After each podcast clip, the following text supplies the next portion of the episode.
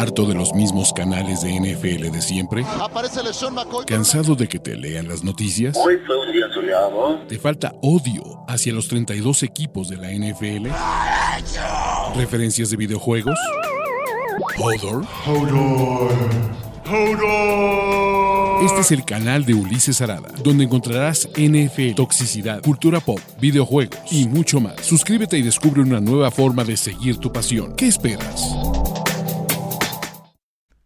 Hola muchachos, ¿cómo están? Hoy es lunes de ganadores y perdedores. Sí, el día de hoy y por la cantidad de videos que viene y de información, decidí juntar ganadores y perdedores de esta última semana de temporada regular NFL 2023. Mi nombre es Ulises Arada. Vamos a premiar a lo mejor y a lo peor de esta liga. Y como saben, aquí está mi bonito slide. Como saben, aquí está absolutamente todos los stickers y todo lo que va a estar ayudando para esta bonita transmisión. Y lo más importante es que ustedes me dirán quién falta, quién sobra, quién debería estar en esta lista, quién no va a estar, etcétera, etcétera, etcétera. Y bueno, sus ganadores, y es un gran momento para estar vivo, porque el MVP de la vida, del corazón y con todos los telocicos de la realidad, sus Kansas City Chiefs son los principales ganadores de esta semana 18 por dos principales razones. Uno, porque Mahomes va a ser el MVP y Patrick Mahomes tratará de ser el primer MVP en casi 25 años en ganar un Super Bowl. El segundo, porque Kansas City ganó la semana de descanso. Tres, porque los Chiefs van a evitar eliminarse del lado de los Buffalo Bills y del lado de los Cincinnati Bengals hasta un eventual final de conferencia. Todo bien para Kansas City, todo bien para un equipo que sin Tyreek Hill, que con las bajas que muchos, incluyendo me dijo estos güeyes no traen nada, pues bueno, ganaron 14 partidos, simplemente quedaron como el mejor equipo de toda la liga y Patrick Mahomes será el jugador más valioso, impone récords de más yardas combinadas, sigue reescribiendo los libros de historia, sigue haciéndonos creer que es lo mejor que ha pasado y que pasará por los siglos de los siglos y que puede caminar sobre el agua. Bien por sus Kansas City Chiefs, como bien por Doug Peterson. Doug Peterson, y ojo, yo les dije que iban a competir los Jacksonville Jaguars. Lo que no esperaba es que iban a quitarle la división a los Tennessee Titans. Y la verdad es que les costó trabajo. Ese es el punto. No fue una victoria fácil. No fue el partido más limpio y el partido mejor jugado de los Jaguars. Pero fue suficiente para ganar en contra de unos Tennessee Titans limitados que los llevaron al límite. Y Doug Peterson y en general los Jaguars, pues bueno, es el se nota el trabajo. ¿De qué? Básicamente de alguien que sea competente, de alguien que sea eh, un tipo que sepa hacer su trabajo. De Urban Meyer a Doug Peterson hay aeons de diferencia, hay muchísimas eh, eh, es, es, otro nivel. Ni siquiera hay que compararlo. Doug Peterson es un tipo capaz, es un tipo profesional y es un tipo que ha ayudado a que estos Jaguars dejen de ser el reír de la liga. De ser el peor equipo de la liga, a ganar su división, a estar entre uno de los 14 para meterse al Super Bowl, lo cual ya sabemos que no va a pasar, pero va a ser una buena historia. Y estos Jaguars van a ser mejor, por lo menos en el papel, en los próximos años. Tienen que salir como favoritos para ganar su división en 2023 dependiendo de lo que pase en la situación de coreback de Tennessee. Y en general, pues güey, es el equipo con mayor estabilidad y upside de aquí, ¿no? Y el otro, Josh Allen, el pick de primera ronda, el pass rusher, pues se siente bien esta historia. Es cierto que Joshua Dobbs es Joshua Dobbs, es cierto que los, eh, pues los Jaguars son los Jaguars, y en general es cierto que los Titans son los Titans, pero Josh Allen tiene la jugada con la cual cambia el momentum y pasa de ser un equipo perdedor y cutre a un equipo de playoffs. Regresa este fumble para anotación y los Jaguars pues, ganan el partido. No fue de la forma más bonita, absolutamente no. Es un equipo todavía con serias limitaciones, totalmente. No salen como favoritos en playoffs. Es uno de los dos equipos que no salen como favoritos de playoffs en casa. Estoy completamente de acuerdo. Pero, dude, fans de los Jaguars, regodense en su crapulencia, porque este año yo sí los quería, no como el año pasado. Y yo sé que es lo que más les importa. Eh, otros ganadores, los novatos de los Falcons, por lo menos dentro de todo y yo sé que es un partido casi de exhibición, ¿no? Y casi de pretemporada. Pero Desmond Reader consiguió sus dos primeros touchdowns de la liga. Drake London mostró cosas bien interesantes al final de este partido. Tyler Allegier superó las mil yardas. Si bien los Falcons están lejos de ser este equipo sexy, lejos de ser este equipo que nos emocione y lejos de decir, uh, sí, ahí vienen estos Super Falcons, pues por lo menos eh, pues hay pequeños pasos, muchachos. Pequeños más pasos para, para estar ahí. Y pues no todo se lo llevó al carajo. Atlanta, ¿no? Bien por estos Falcons, John Hoku es otra pieza. Vamos a ver qué ocurrirá con el equipo de Arthur Smith en una temporada que si no gana en esa división, podría ser la última. Habrá nuevo coordinador defensivo, etcétera, pero pues ni modo, ¿no? Hablando de dudes, hablando de dudes que hicieron magia, Nahim Hines, ¿no? Y el caso no son solo los dos regresos de kickoff de Nahim Hines, y lo que provoca después en los equipos especiales de Bill Belichick. O sea, la historia de Nahim Hines, que si aún no lo hacen, eh, sobre todo, échenle un ojo a la columna de Peter King de esta semana, porque uno de los primeros dudes que le tendió la mano cuando fue cambiado a Nahim Hines fue Damar Hamlin. Y Damar Hamlin estaba a punto de decirle, hey, estás a punto de romperla.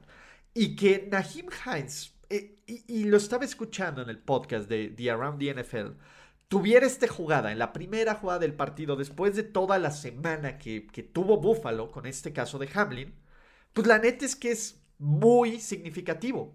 Significativo a niveles incluso cuando Steve Gleason, después de todo lo de Katrina, bloquea el gol de campo, el intento de despeje, en la primera jugada de los, en la primer partido de los Saints post huracán Katrina, ¿vale?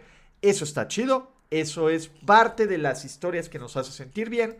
Y bueno, más eh, ganadores, sus Chicago Bears. ¿Por qué, Ulises? Me dirás que por qué ganaron los Chicago Bears. Porque tienen el pick 1 del draft. Sí, Chicago dijo F este partido, ¿no? Chicago jugó con Nathan Peterman, que bueno, pues también si tienen a Nathan Peterman el siguiente año, te hablará de una mal praxis de equipo. Pero bueno, Chicago perdió 10 juegos consecutivos por primera vez, por primera vez desde 1947 tendrán el primer pick del draft NFL.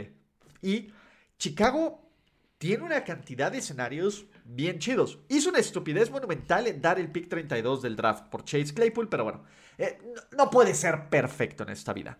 Pero tienen el pico, ¿no? Se van a hinchar, porque la verdad, desde mi punto de vista, pues Justin Fields es un jugador especial del cual le tienes que armar muchísimo, le tienes que armar un chorro de cosas de equipo, absolutamente, pero los Bears tienen más de 100 millones de dólares para invertir en el salary cap este año, tienen el pick 1 del draft, que lo pueden convertir en 3 o 4 o 5 picks, porque no va a faltar el desesperado que va a querer subir y, no los culpo, cabrón. Bryce Young es un buen prospecto. Entonces Chicago se va a aprovechar de esta situación, que además, y ahorita platicaremos con los Super Vikings, ¿no? De los Super Texans, pero la neta es que estos Chicago Bears se merecen eso, cabrón. Si arman el equipo bien alrededor de Justin Fields. Amigos de Chicago, Mate Berflus, vean el caso Fly Eagles Fly. Ese es el momento en que tú quieres tener a un coreback cobijado así. Así otro más ganador. El mayor ganador en la historia de la NFL. Las 13 victorias de sus Minnesota Vikings con Super Kirk Cousins. Por fin, este equipo de Minnesota se mostró como la planadora que es, como el contendiente al Super Bowl que es y como la máquina perfecta, precisa, preciosa de playoffs. Punto. No como el fierro viejo que están escuchando ahí. Estos Super Vikings son una máquina, son un equipo de playoffs, son un equipo no solo de playoffs, un equipo contendiente, muchachos, y es un gran momento para decir Skull para estar vivos y para pensar que van a llegar bien lejos a los playoffs. Pero ¿saben quién es mi héroe? ¿Y quién debería de tener un trabajo como head coach el siguiente año? A él les ve spoiler alert de siguientes videos, ¿no? Low Anarumo el coordinador defensivo de los Cincinnati Bengals no deja de sorprenderme. Pero Ulises jugó contra puros muertos de los Ravens. No importa, cabrón. A ver, hay equipos que jugaron contra puros muertos la semana pasada y no pudieron hacer nada. creo que esta defensiva de los Bengals en general, la agresividad, la capacidad de llegar al coreback, eh, la, la capacidad de generar turnovers, todo esto, la secundaria en general es una defensiva con pocos nombres, fuera de un par de estrellas, y que está dando estos resultados, que está conteniendo a Patrick Mahomes, que ha ganado seis juegos consecutivos o siete juegos consecutivos en casa. Estos Bengals me emocionan durísimo. Laura Narumo, que ya lleva varios años en este sistema y que no, el año pasado fue una, fue una sorpresa esta defensiva. Este año es una realidad de lo que está construyendo. Creo que es uno de estos nombres que debería de tener una oportunidad de ser head coach en la NFL y el dude más dude de todos es Lobby Smith. Lo despidieron. Ya sabía que lo iban a despedir. Y Lobby Smith, en lugar de ser sumiso y en lugar de darle un último, un último regalo a los Houston Texans, que como organización es una basura, pero a los Houston Texans, les dijo, Efitka, estas payasadas no van conmigo. Me vas a correr después de un año, te va a costar. Lobby Smith, que coachó todo este partido para ganar, que tuvo muchísima suerte. Tuvo una cantidad de suerte enorme, cabrón. Enorme, enorme, enorme, cabrón. Para ganar ese partido, incluyendo la intercepción que se le va de las manos al, jugador de los, eh, de los Colts. Pero Lobby Smith coachó para ganar. Le quitó el pick 1 del draft a los Houston Texans y lo hizo con Davis Mills. Davis Mills, ya sabemos que no va a regresar este equipo. También dijo, no me importa, se la pellizcan y de la pata de Jason Sanders, los Miami Dolphins están en playoffs. ¿No fue de la forma más bonita? Por supuesto que no. De hecho, no fue de la forma más ortodoxa acá. Ganaron los, los Dolphins 11, 11 a 6 en un partido literalmente ofensivo y no por lo que vimos del ataque, sino por nuestros pobres ojos. Pero Jason Sanders hizo su chamba, mete sus tres goles de campo, pone a Miami en playoffs. Ya veremos qué ocurre con este equipo a lo largo de la semana. Pero, pues, ¿saben quiénes van a ser ganadores, muchachos? Todos ustedes que están aquí, que ya le dieron like a este video, que se están suscribiendo a este canal, que están activando las notificaciones y, además, son ganadores ustedes y todos ustedes que también apoyan a Steve Wilkes. Muchachos, Steve Wilkes se fue también con una gran W. Steve Wilkes, desde que tomó el trabajo de los Panthers, se fue 6-6. Si es cierto que sacó un par de partidos que dices, qué wave que perdimos, es cierto, pero también le cambió la cara a estos Jaguars. Sam Darnold es malísimo, pero con un ataque terrestre efectivo, con una defensiva que fue acumulando bajas a lo largo de la temporada, Wilkes tuvo este equipo de los Panthers en posición de ganar y en posición de ser competitivos es rara la ocasión en la NFL donde los head coaches e interinos tienen éxito a largo plazo. Yo creo que por lo menos le deberían de dar una oportunidad a Steve Wilkes. A mí me parece que eh, trae ondita. Lo que sí es que no puede ser su coreback ni PJ Walker, ni Sam Darnold, ni quien se les ocurra. Este es un equipo que necesita ir por un coreback y que probablemente lo tome en la agencia libre o que tal vez haga algún cambio desesperado por algunos que están ahí todo bien. Y muchachos, agiten esas toallas, agiten durísimo esas toallas, porque Mike Tomlin, por decimosexta temporada consecutiva, las mismas que lleva en la NFL, puede decir, ¿saben qué, perros? Yo no tengo un récord perdedor. Agiten esas toallas. Los Steelers se quedaron cortos, sí, pero en lo que parecía un año de reconstrucción, en lo que parecía, lo que todos, incluyéndome, y con esa toalla, un telocico de realidad me dieron, pero todo lo que parecía estar mal con este equipo de los Steelers, que además empezó 2-6 la temporada, todo mal, se deshacen de Chase Claypool y parece que se deshacen de la malaria. Mike Tomlin, eh, empieza a poner ese equipo en posición de ganar a playoffs. Y solo porque los Jets y Joe Flacco no le tiraron paro. Lo cual tienen otra razón fans de los Steelers para odiar a que pues, ¡Oh, Flacco! Pero Mike Tomlin, pues güey, dentro de sus posibilidades, con un roster limitado, pues hizo magia acá. La defensiva aguantó. TJ Watt no estuvo gran parte de la temporada y la gran parte que no estuvo fue la que perdieron. Regresa este güey y gana acá. George Pickens se ve bien. Najee Harris tiene sus ups and downs. Kenny Pickett empezó mal la temporada, cerró bien, incluyendo con dos regresos en el último minuto en los tres últimos juegos. Le ganan a la basura de equipo que es Cleveland, que se celebra. Tomlin está ahí para competir, Parece que la reconstrucción de Pittsburgh, que aún le faltan piezas, a ver, para nada este equipo está para Stairway to Seven, pero, a ver, de dónde estábamos hace un año, y hace un año estaban a punto de ser destrozados por los Pits, por los Kansas City Chiefs y Big Ben a punto de anunciar su retiro. A lo que estamos ahorita, luce mejor. Parece que hay un coreback, por lo menos del presente y del futuro. La línea ofensiva no fue el desastre espectacular que todos esperábamos, aunque tiene que ser mejorada. La ofensiva, ahí está, tiene piezas claves, Najito, Fumblemont, George Pickens, Drop Johnson, ahí está. Y la defensa, hay que ajustar cosas. Hay que ajustar el centro de la línea defensiva. Cam Hayward es un capo, es un capo. Pero la defensiva secundaria, sobre todo los corners y la posición de linebacker central, necesita mejorar. Las buenas noticias para sus Steelers es que tienen no uno, sino técnicamente dos picks de primera ronda, aunque el segundo oficialmente es de segunda ronda, aunque es el pick 32, y tienen una un potencial interesante para competir. De aquí que sea el año del Stairway to Seven, no les voy a decir que no, pero tampoco les voy a decir que sí.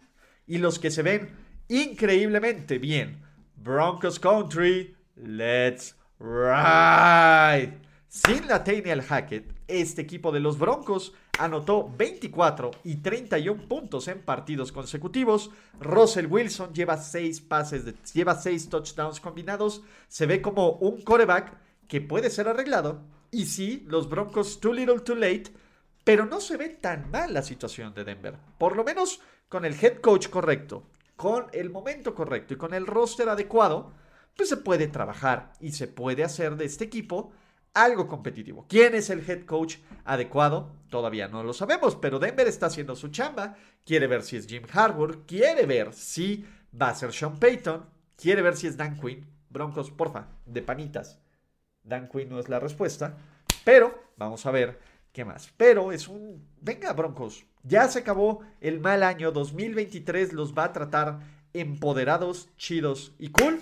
Y a los que también son los ganadores, y no solo por el regreso de Jalen Hurts, que no fue su mejor partido y que se notó todavía tocado del hombro, pero Filadelfia es un infinitamente mejor equipo con Jalen Hurts que con el coreback suplente, perdón, mi chingón de Gardner Minshew, ya lo sabíamos, me duele, me duele, pues simplemente darme cuenta de eso. Jalen Hurts no va a ganar el MVP, está bien, no pasa nada, pero pues tampoco es como que Filadelfia no va por el MVP. Filadelfia va, ¿para qué? Para agarrar y anotar. Y Jalen Hurts se ve como el mejor preparado de su generación, o por lo menos bastante sólido. AJ Brown estableció un nuevo récord de la NF de los Eagles con más yardas por recepción en una temporada. Todo bien. Y todo bien es Pete el Sabio. Pete el Sabio, el viejo lobo de mar. Los 49ers dicen, güey, ¿cómo nos podemos librar de este cabrón? La respuesta es que no hay forma de liberarte de Pete el Sabio. Pete el Sabio es inevitable. Los Seattle Seahawks son una máquina pues no, a ver, sufrieron para ganarle a los Rams en casa, pero se dio el pequeño milagro. Que el tío Dan, a pesar de estar eliminados, y el tío Dan, más adelante en su lista de ganadores, Jesús Niebla, you know, pero Pete el Sabio lo logró. Y Kenneth Walker superó las mil yardas. Es el segundo corredor novato en la historia de los Seahawks con Kurt Warner. Sí, hay un corredor que se llamaba Kurt Warner con C. En tener esto. Y en general, pues bueno, Gino Smith reescribió los libros de récords de pase de la historia de los Seahawks. Broncos Country, let's ride. Todo bien, se deshace de Russell Wilson, obtiene picks sólidos a cambio, porque aparte el pick de los Seahawks va a ser top 5 y este roster puede hacerse aún más fuerte. La reconstrucción de Seattle también parece que tiene un fin. Y Jalen Ramsey, a pesar de su flop, y creo que el foul personal no era, y por eso la justicia hizo que, fallara el pateador el gol de campo. Pero Jalen Ramsey se aventó dos intercepciones, tuvo un partidazo, O sea, los Rams son un amor. Sí, Ya no sabemos si Sean McVay o Sean McVay va a estar o no, pero Jalen Ramsey hizo su chamba. Cam Akers, que las últimas, después de que lo querían correr, Cam Akers le está demostrando a este roster que es un jugador con el cual puedes construir alrededor de él y que no te dejate de mamadas de comité de corredores. Bien por sus Los Ángeles Rams, que pues bueno, van a tener un off-season bien interesante y todavía no van a saber si va a ser Sean McVay o no el que esté al frente de este equipo. El dios, el ícono, la leyenda, el hombre que no conoce la derrota, el hombre que no conoce los partidos malos, el hombre que ha hecho de George Kittle otra vez el dude más dominante. Brock Purdy, Deux, como pueden ver, Deux es máquina. El tipo simplemente parece operar a la mayor capacidad la ofensiva de nuestro querido Kyle Shanahan. los Niners llevan 10 victorias consecutivas. Los San Francisco 49ers, para muchos, incluyendo las casas de apuestas, son el principal favorito de la conferencia nacional para llegar al Super Bowl y son el principal favorito de muchos. Purdy, estamos cada semana esperando a que se le vea lo novato, lo Mr. Irrelevant. Y Purdy está diciendo, EFIT, cabrones, EFIT, EFIT, EFIT. Yo voy a seguir ganando, yo voy a seguir reescribiendo, yo voy a seguir iniciando una carrera de forma espectacular. Y es lo que está haciendo. A ver, es un tipo que en sus cinco primeros partidos va 5-0 que en sus cinco primeros partidos ha lanzado múltiples pases de touchdown, que en sus cinco primeros partidos tiene la segunda mejor marca de QB rating en la historia. Entonces, güey, si además de eso le pones una defensiva como la que trae, entiendo, muchachos, fans de los 49ers, déjense ir porque este que pueda ser el año. ¿Qué más ganadores tenemos de esta semana 18?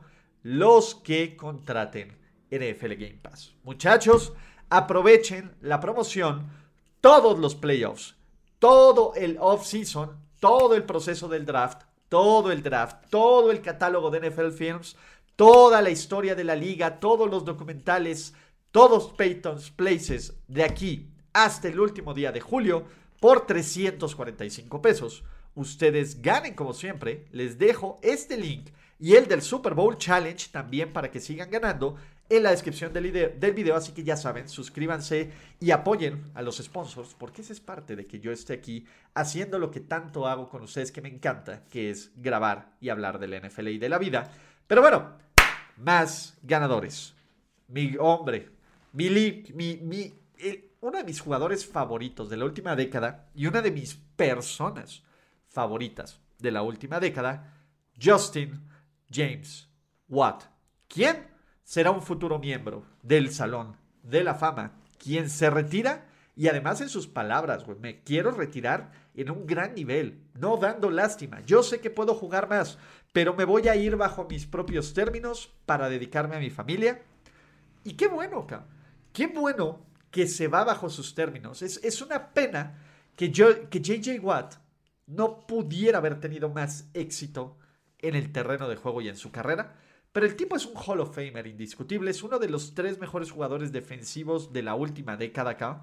Eh, ya habrá momento cuando Aaron Donald y Von Miller digan abur de decir quién fue mejor, pero en su prime, que fueron estos tres años de JJ Swat y de jugador, el dude debía hasta ser eh, MVP, él solito. La temporada donde es líder en sacks, donde tiene tres anotaciones de touchdown, él debía haber sido el MVP Obviamente es un premio para corebacks y es una pena, pero my boy Justin James Watt es un capo, es un ídolo y habrá ya después un tributo a su genial y espectacular carrera. Y hablando de geniales y espectaculares carreras, Sam Howell, ¿qué tal que los Commanders a lo mejor encontraron al coreback del futuro? Algunos dirán, no mames. Este esto bien. Pero las contra la super defensiva elite de los Cowboys, Sam Howell tuvo dos touchdowns. Esta ofensiva se vio medianamente competente. Y Ron Rivera, el hubiera no existe, pero si en lugar de darle una oportunidad a Carson Wentz, se lo hubieras dado a Sam Howell o a Taylor Heineke, tal vez estarías viendo los playoffs desde tu casa en este momento y no con el perro fail que aquí ocurrió. pero ¿quién soy yo para juzgar? Qué bueno que le pasan cosas malas al equipo de Dan Snyder y es momento de deshacernos en halagos del hombre, del ícono. Perdóname, perdóname por siempre y para siempre, mi querido y espectacular y brutal tío Dan. Eres un ídolo, eres un ícono, eres una leyenda acá. Deberías de ser el head coach del año. Perdón por dudar de ti. Perdón por dudar de tus extrañas y, e, mágicas técnicas de motivación. Perdón por dudar de tu ofensiva.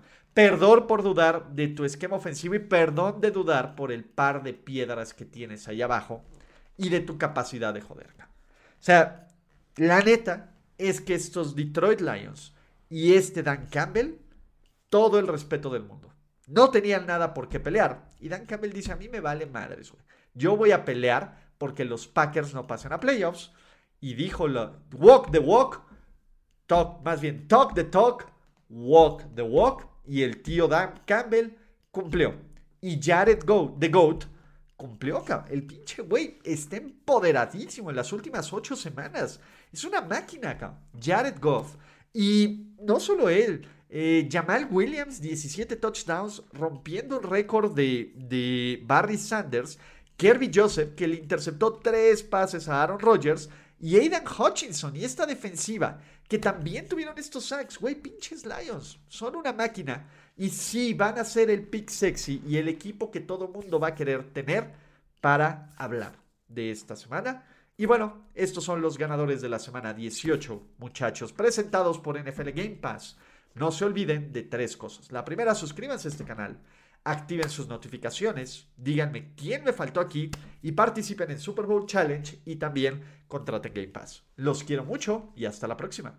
Gracias por escuchar el podcast de Ulises Arada. No, God! No, God, please, no, no. Esperemos que tus oídos no hayan sangrado tanto. Te esperamos en la siguiente emisión y no olvides suscribirte en tu plataforma favorita como Spotify, iTunes o Google Podcast. Hasta la próxima. See, he fine. Now, give me money, or I shoot him, and I shoot all you motherfuckers.